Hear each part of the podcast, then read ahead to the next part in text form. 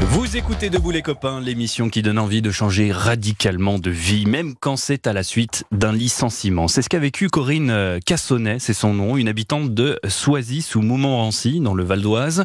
En 2017, euh, cette jeune quinquagénaire a perdu son emploi de responsable marketing dans le milieu euh, médical. 25 années de carrière balayées comme ça d'un claquement de doigts. Il y avait de quoi baisser les bras, mais Corinne, elle, elle n'est pas comme ça. Après quelques mois de réflexion pour trouver sa nouvelle voie, elle a décidé de devenir traiteur. Fallait oser.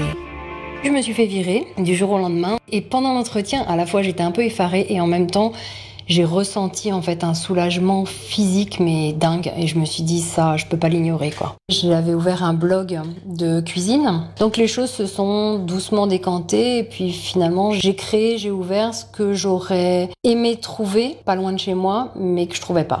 Alors Corinne a pris ses décisions à l'aube de ses 50 ans. Elle avait décidé de se faire le cadeau de changer de vie. Oui, elle s'est donc installée comme traiteur il y a deux ans. Elle travaille avec des produits euh, qui proviennent de l'agriculture locale et raisonnée. Ses plats sont cuisinés le jour même, livrés à domicile ou dans des points de retrait, avec emballage recyclable bien sûr, et son entreprise tourne plutôt bien. On est ravis, je reviendrai pas en arrière. J'espère que j'aurai pas à revenir en arrière.